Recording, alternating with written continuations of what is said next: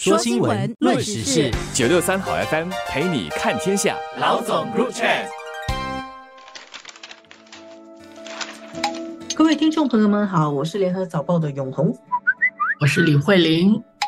我们今天要聊一个比较轻松的话题，谈一谈饮食软文化。呃，不知道听众们有没有注意到早报的网站啊，在十一月六日星期一的时候登了一篇中国的饮食文化进军东南亚，然后它里面举了好多例子啦，比如说麻辣烫啊、茶啊这些东西。然后呢，到东南亚他们快速的发展，然后让东南亚也开始熟悉这些中国饮食新的品牌。其实这是一个最近几年才出现的现象了。我觉得饮食类的东西对中国来说也不是一个新的东西，但是因为我们以前吃那些很多罐头的午餐肉啊、小食品啊、大白兔奶糖，其实也是中国出品的嘛。但是现在可能它换另外一种形式出现，它经营这个连锁店。实际上，茶跟泡泡茶我们早就知道了，台湾那边先出来，然后来中国这边有中国的时茶。最近这几年其实是很新鲜，除了我们说那个霸王茶姬，实际上中国的小蓝杯。咖啡也出来了，包括咖啡这种不是原来中国文化的东西嘛？他们把咖啡在中国做成连锁，然后去国外也做得很成功。而且我跟慧玲，我们同事们最近去了一次中国，我们还发现他的那个山东的一些例子啊，他们也做成全国连锁店。这个东西发展起来，我们可以总结出几个。特点啊，首先其实最重要的是中国的经济跟很多年前比起来还是发展了，最近这几年也还是在继续前进中，所以你真的是要有一定的物质条件，然后你对于饮食、你对于消费、你的想象、你的品味、你的要求才会提高，那么才会有市场的消费者群。这点我们从中国国内的这种饮食的越来越精致化、连锁化可以看得出非常清楚。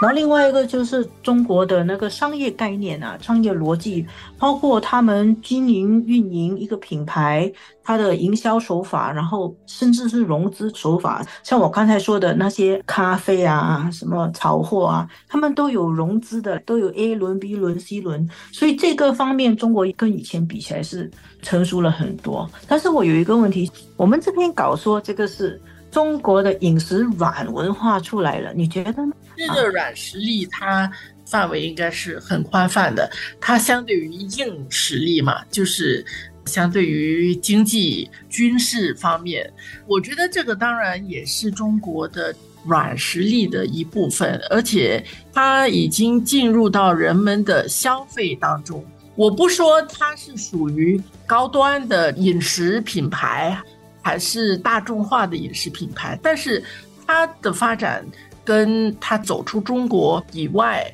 它来到东南亚，尤其是这边有几个关键词，我觉得需要注意的，就是它现在是来到东南亚，东南亚的。整体而言，大部分其实都还是发展中国家嘛，有一些地方人口比较多，城市的发展可能也蛮好的，但是整体的水平，它的需求，人们的购买力，毕竟还是跟你提供很精致的这些消费物品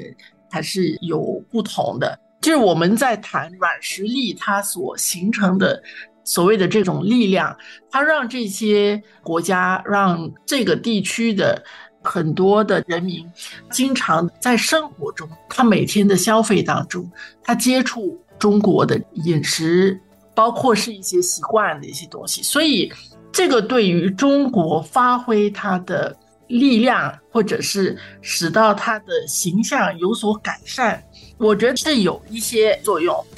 有一位学者他说，这个跟中国在南中国海。给东南亚国家所形成的这种印象，毕竟还是不同，那是当然的。但是就是这种你天天这么接触它，其实就像我们，呃，接触美国的软实力，天天这么吃麦当劳啊，天天吃麦片啊，早餐的什么。这些品牌也都在我们日常的生活当中，你都没有什么感觉说它是一个外来的品牌，而这样本身日积月累，它其实是会发生某一些作用的。所以我觉得中国自己要更有意识，他的这些不在官方规划当中所发挥的这种市场经济的这些力量，其实潜力是非常的大的。因为中国人其实真的很会做生意，